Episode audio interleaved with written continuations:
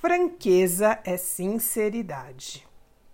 Ser franco com alguém é, acima de tudo, ser delicado na escolha das palavras para ser firme sem ser rude. A pessoa franca fala a verdade sem ferir.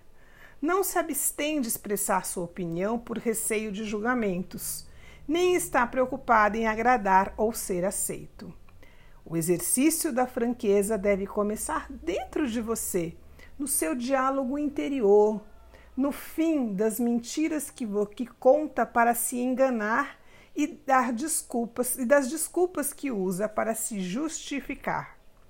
Franqueza pede coragem, uma boa dose de autoconhecimento e o desejo profundo de ser coerente entre suas ações e intenções. Seja transparente, sem dissimulação ou máscaras. Não disfarce a sua singularidade apenas para seguir a multidão. Na maioria das vezes, ela não sabe para onde vai. Pergunte-se: sou franca nas minhas palavras e na comunicação com o mundo?